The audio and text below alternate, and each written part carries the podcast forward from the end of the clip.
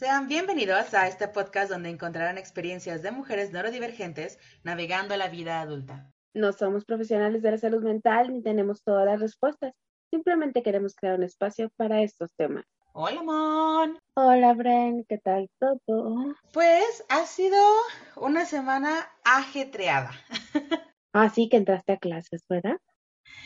Pues sí, eh, la verdad es que todavía tal cual no empieza mi rutina completa, pero este, no sé, como que hay muchas cosas como de preparación. Sí me siento un poco distinta. Creo que son cosas que hace, bueno, prepandemia hubiera estado súper obsesiva con ciertas cosas. Eh, prepandemia también quiere decir premedicamentos y preterapia.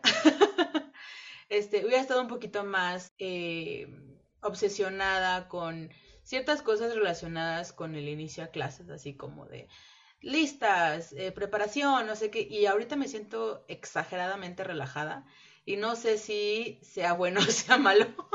Pues yo siento que está bien, porque son cosas que ya llevas, ¿sabes? Creo que lo has hecho por tanto tiempo que en algún momento iba a tener que pasar y en algún momento ibas a tener que relajarte un poco más. Y siento que eso podría ser bueno. Es como muchos maestros me dijeron, así, eh, al principio yo me ponía muy nerviosa cuando iniciaba cada curso, ¿no? Y me acuerdo que maestros más, más grandes me decían, no, esa emoción, ese estrés siempre está ahí, no sé qué. Y la verdad yo es así como de, mm, bueno, ya inicié otro grupo, ok, pues chido. Entonces, parte de mí digo, mm, debería de estar más nerviosa como cuando era principiante, pero mi mamá me dice que es que simplemente eh, no sé estar bien. como que el estar tranquila o no sentir esta ansiedad me da ansiedad. Ya sé, pero sabes que es excelente para que valores, entre comillas, porque ya sabes, eso de estar bien, estar enfermo, porque no te pasa que de repente no te das cuenta de que estás bien hasta que dejas de estar bien. Y a mí me pasa muchísimo que, por ejemplo, cuando tengo gripa, de repente me siento en algún momento del día y es como de, ¿cómo se siente respirar cuando no tengo totalmente tapada la nariz? Ay, totalmente.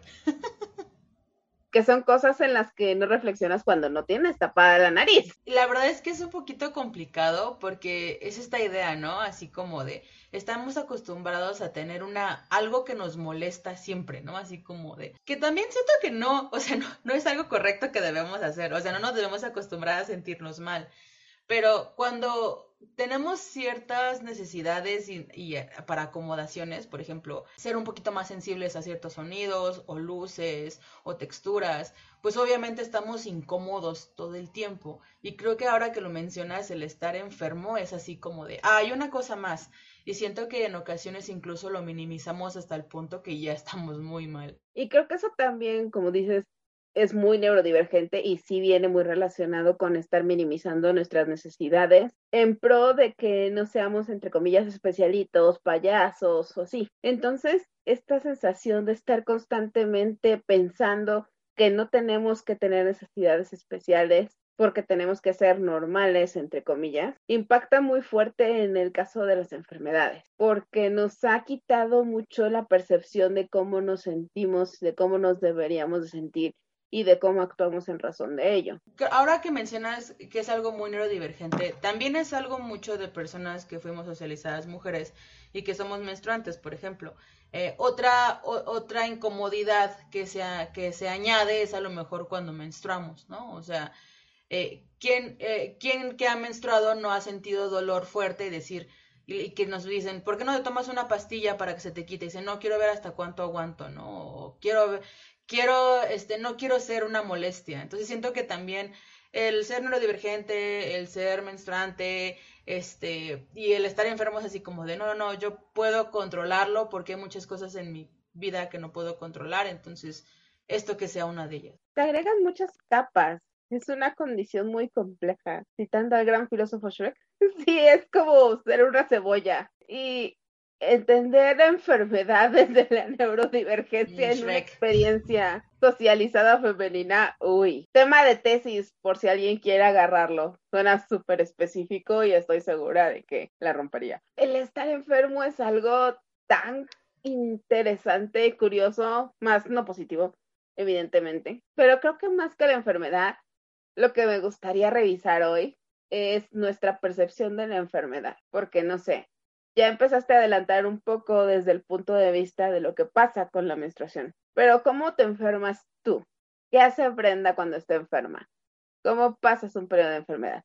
Supongamos que te da, no sé, la gripa es lo más común, la normalita, sencilla, nariz, toda mocosa, tienes un poquito de fiebre y te sientes con el cuerpo cortado. Pero ¿cómo? ¿Cómo me siento?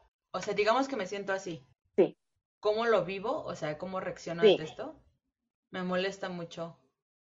¿Por qué? Me molesta porque, sobre todo, miren, por ejemplo, cuando yo era niña, yo me enfermaba a propósito para no ir a la escuela porque tenía muchos problemas en la escuela.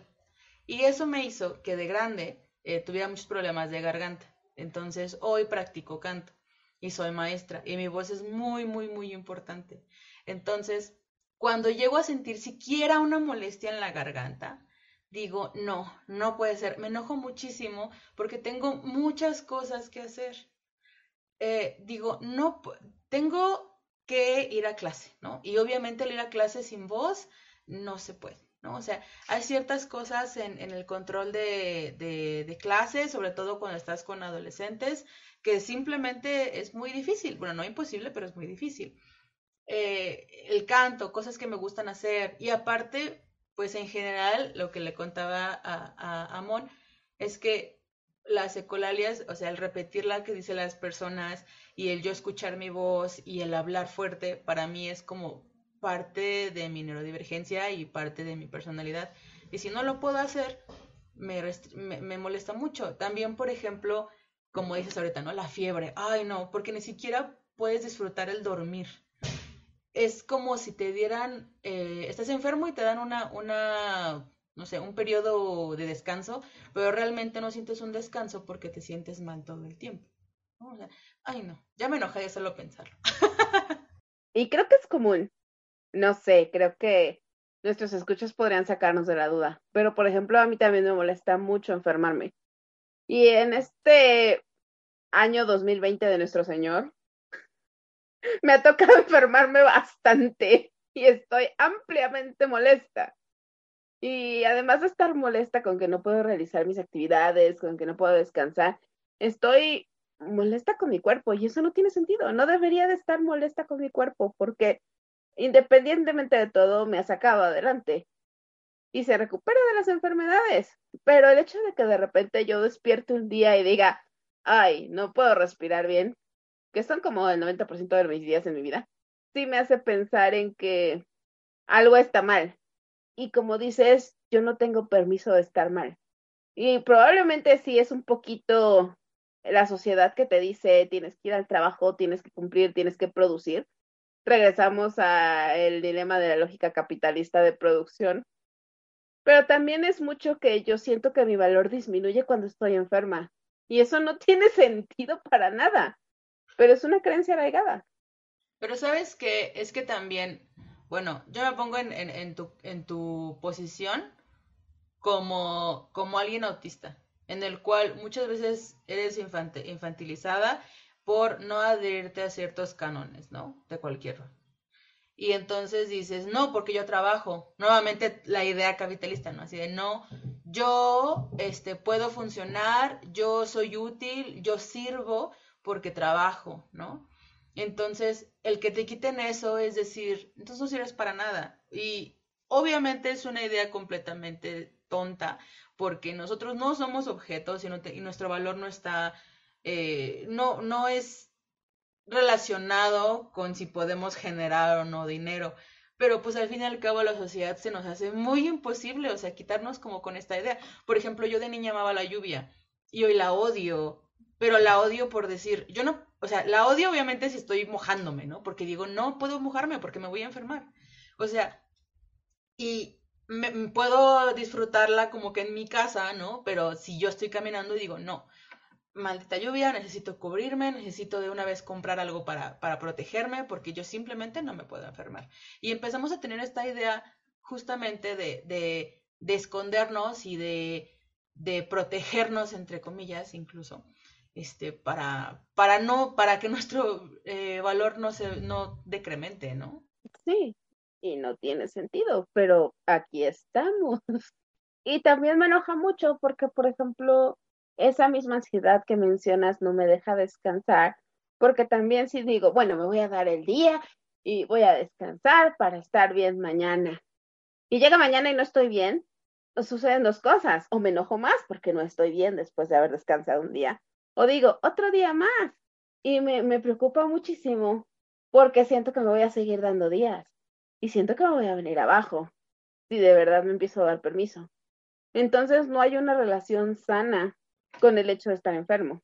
Incluso ahorita que mencionábamos el aspecto del dinero, estaba recordando algunos, este, creo que fue una de esas parodias que llegué a ver de mamás, no sé, en algún lugar, que creo que lo vi en un programa de Saturday Night Live, no me acuerdo dónde lo vi, pero era una mamá que estaba limpiando, pero la casa así entera, pero estaba visiblemente muy, muy enferma.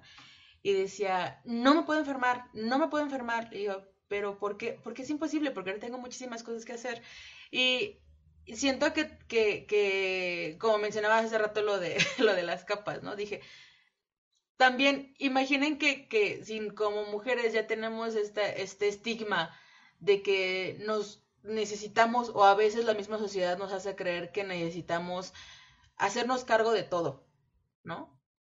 de todo, no solamente, porque incluso, o sea, dejando de lado el dinero, o sea, las personas a nuestro alrededor, ¿no? Este, la comida, la limpieza, todo esto, bla, bla, bla. Y aunado a eso, que somos neurodivergentes, entonces eh, se hace incluso eh, lo que decías, ¿no? Como que esta obsesión por el simplemente estar todo el tiempo bien. Que ya me acordé, es una parodia que vi en Family Guy. Pero creerás que yo no tenía claro todo esto. O sea, yo pensaba que eran como procesos normales. O pensaba que, pues sí, cuando me decían, no, pues es que si tienes que descansar, era nada más como, no sé, algo que le dices a todo el mundo y que pues no tenía que hacer. Porque de repente, de nuevo, con las comparaciones neurodivergentes y neurotípicas, cuando no tienes a alguien más en condiciones similares a las tuyas, con quien puedas compartir experiencias y evaluarte desde parámetros que sean propios para ti, las cosas se complican. Porque luego tienes a la persona neurotípica que si no llega el lunes, pero el martes ya está perfecto como si no hubiera tenido gripa. Y te quedas tú, entonces, porque yo no puedo? Porque yo me enfermo el viernes y el martes sigo mal? porque no me puedo componer igual que esta persona que se toma un tecito para eso y ya está? Y creo que eso te agrega más presión, te genera más ansiedad y no puedes entender qué es lo que está pasando. Yo incluso pensaría en que somos muy duros con nosotros mismos en general. Creo que en general, cuando somos neurodivergentes, estamos muy acostumbrados a que ciertas cosas sean rasgos de nuestra misma neurodivergencia y no estamos tan al tanto que cosas que a lo mejor también eh, pasan personas neurotípicas o que a lo mejor incluso no es algo aislado de nosotros. Entonces, pues entiendo cuando dices, yo no sabía que era una cosa, que era algo ya que todo el mundo sabía, ¿no?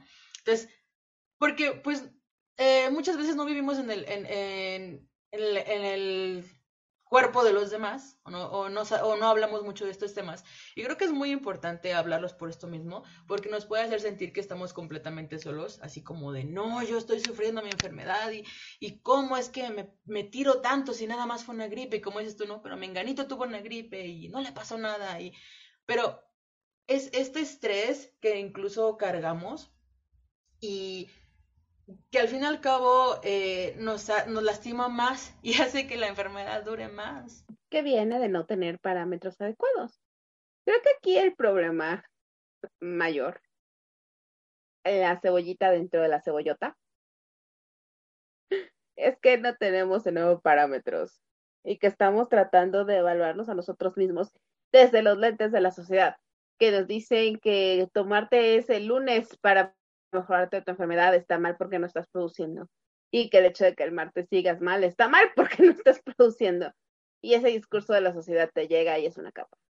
También desde los lentes de las otras personas que pasaron exactamente por lo mismo y están bien y se les quitó en un día y ten, tómate esto.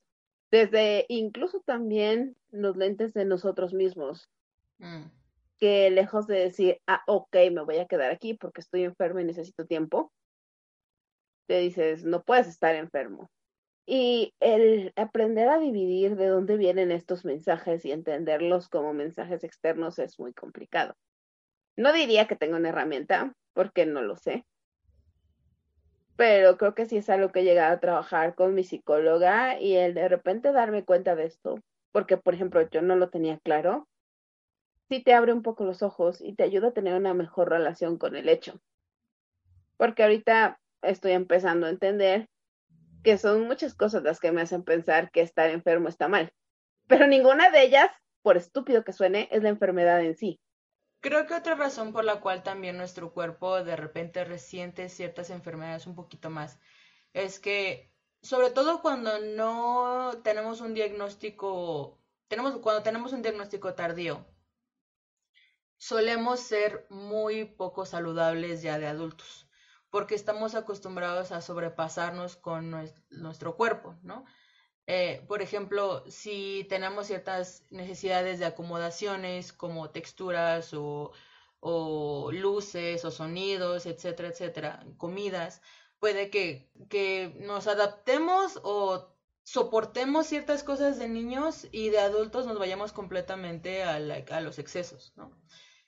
Y que esto nos haga, o incluso pues muchas veces lo que decíamos antes, ¿no? Como que em, acudir a lo mejor a sustancias no legales para, sobre, para sobrevivir, ¿no? O sea, para sentirnos más tranquilos. Y sin un diagnóstico, sin conocer realmente por qué somos así y tratando mal nuestro cuerpo y buscando excesos y todo esto, pues, y aparte, como mencionas, lo de las enfermedades, pues sí suele pasar que tenemos un, eh, resentimos las enfermedades muchísimo más, ¿no? Y aunado al estrés, aunado a todo esto, entonces eh, es, un poquito complicado como que el nosotros entender ya de adultos eh, el cómo a pesar de nuestra neurodivergencia y ciertas necesidades de acomodaciones, tenemos que llevar un cierto equilibrio para todavía ser respetuosos con nuestro cuerpo. Es un balance complicado. O el caso contrario, que hemos pasado tanto tiempo de nuestra vida sin acomodaciones que no nos paramos a ver que podemos tener acceso a estas acomodaciones ahora que ah, somos adultos. Y seguimos sobreesforzándonos y seguimos demandándole a nuestro cuerpo más de lo que puede dar. Creo que los dos extremos son muy posibles. Me parece muy curioso porque tú lo analizas desde el TDA y yo desde el autismo. Entonces, como voy a tener todas las acomodaciones que no tuve y yo soy como de, y no, porque tengo que tener acomodaciones, Dios. Sí, no, la, la verdad es que, pues, honestamente, lo voy a mencionar, muchas de las cosas como necesidades de para acomodaciones cuando yo era niña, pues a lo mejor sí se me fueron dadas de una u otra forma, ¿no? Porque la verdad es que sí viví sin mucho estrés. Pero una de las cosas más complicadas para mí fue el control de mis emociones. Y por ejemplo, para mí, yo lo he mencionado muchas veces aquí, el, mi periodo menstrual siempre fue así como de... Y yo decía, a mí no, o sea, mi, mi periodo menstrual nunca me dolió. O sea, nunca, nunca me dolió. Y yo veía que otras personas tenían, eh, les dolía mucho. Y entonces yo, a mí cuando me duele, justamente yo soy así como de, qué extraño, y me enojo porque me duele. Dije, se supone que a mí nunca me duele. Yo no debo, y aparte yo decía, no, no, no, yo no debo tomar medicinas porque a mí nunca me duele. Entonces, si nunca me duele, entonces yo no tendría por qué, tengo que soportar esto, ¿no? Entonces, cierto que en general siempre tengo como ese, como que punto de vista en la vida, ¿no? Así como de, a veces doy por hecho algunas cosas, pero cuando estas cosas no se me dan en lugar de, como mencionas, ¿no? Buscar la acomodación porque sé que hay una posibilidad de que me dejo de doler. Digo, no, no, no, es, no, no, no, no me duele lo suficiente para que yo pueda pedir que pare esto, ¿no? O sea, no sé. Y regresamos a que encontrar un balance es muy difícil. Porque por otro lado, si me tomo la pastilla, al menos mi mecanismo dice, ¿y si te la sigues tomando? Vas a crear una dependencia. Eso no está bien. sí. Te lo puedes aguantar, ¿para qué lo estás haciendo? Así que tener constantemente este angelito y este diablito, por ponerlo de alguna manera, en los hombros, es muy caótico. Y ni siquiera descansas porque estás en medio escuchándoles a los dos. Y es como de, ¿y ahora qué hago? no puedes ni siquiera estar enfermo. Bueno, y ni siquiera, o sea, ni siquiera estar, o sea, creo que muchas personas nos escuchan así como de estar enfermo, ¿no? Y decir, sí, yo también he sentido eso. Pero, ¿saben que Ahorita que menciona Mon el, el, el, soñar, el, dormir, a veces ni siquiera eso nos permitimos. O sea, había mencionado hace rato que muchas veces somos sensibles a los sonidos, a los sabores, a las luces, y ni siquiera estamos a lo mejor luego enfermos, pero estos, estos, esta, esta sensibilidad de ciertas cosas no nos deja descansar bien. Y entonces puede que no descansemos bien y entonces nos enfermemos, ¿no? Porque estamos agotados, porque tenemos una, a lo mejor no sabemos, no, sabemos mantener una dieta saludable y entonces a nada de esto no dormimos y luego nos enfermamos y no descansamos y nos recuperamos rápido porque no podemos dormir bien. Hola, me presento. Es un círculo vicioso. Y creo que todo esto es para decirles que habría que repensar nuestra relación con las enfermedades, porque a final de cuentas es algo que pasa y es algo natural. En algún momento tienes que enfermarte. Y si no, por favor, corre a la universidad de prestigio más cercana para que estudien tu caso y encuentren la cura de todo y la inmortalidad y evolucionemos como raza humana. Es, es muy bueno que lo menciones y creo que también la idea no simplemente es decir, uy, no, estamos muy mal nosotros, no, simplemente es, cuidemos nuestro cuerpo, o sea, estamos conscientes de que a lo mejor, vean, ven, ven como antes les habíamos dicho, si ustedes empiezan a ver a su neurodivergencia como su enemigo, como la razón de todos sus males, y dicen, sí, por tu culpa estoy mal y no puedo estar bien, o sea, recuerden que están técnicamente dando ese odio hacia ustedes mismos. O sea, estamos, están canalizando este rencor de no dormir, esta eh, regularidad emocional hacia nosotros mismos. Y entonces la idea es la contraria, que ustedes aprendan a tener más paciencia sobre su cuerpo y decir, ok, no me gustan mis sábanas, no puedo dormir, vamos a ver cuál es la razón. O sea, soy muy sensible a los sonidos, vamos a buscar uno, algo que, que, me ayude a lo mejor no escuchar durante cuando esté dormida, ¿no? Este, a lo mejor ciertas, eh, ciertas luces, ¿no? Ah, ok, entonces voy a hacer esta otra cosa, ¿no? Entonces, la idea es también denle prioridad a ustedes mismos, porque también muchas veces dicen, no, no, no, ¿cómo voy a gastar en cosas que van a acomodar mi sueño cuando debo de comprar este algo que es necesario para la casa de mi mamá, ¿no? Que si bien, que si bien a lo mejor eso es necesario, recuerden que la prioridad siempre debe ser su salud, ¿no? Y la salud incluye el que ustedes tengan una dieta, este, es saludable, el que ustedes puedan dormir y el que por supuesto tengan una relación amigable con su cuerpo y, y con su neurodivergencia misma, porque recuerden que su neurodivergencia esos son ustedes, ¿no? Entonces si ustedes odian algo de eso es porque están solamente eh, dando esos sentimientos hacia ustedes. Brenda habla de verdades y lanzándome en directo. Pero a fin de cuentas, creo que el punto es comprender que las enfermedades son algo que va a pasar, que nosotros somos personas neurodivergentes y que el hecho de que estas dos situaciones se junten no siempre tiene que ser trágica. Encontrar el balance creo que viene desde entender cuáles son los extremos y ver cuáles son nuestros extremos ante las situaciones es algo que puede ser muy útil para que mejoremos un poquito la calidad de la situación.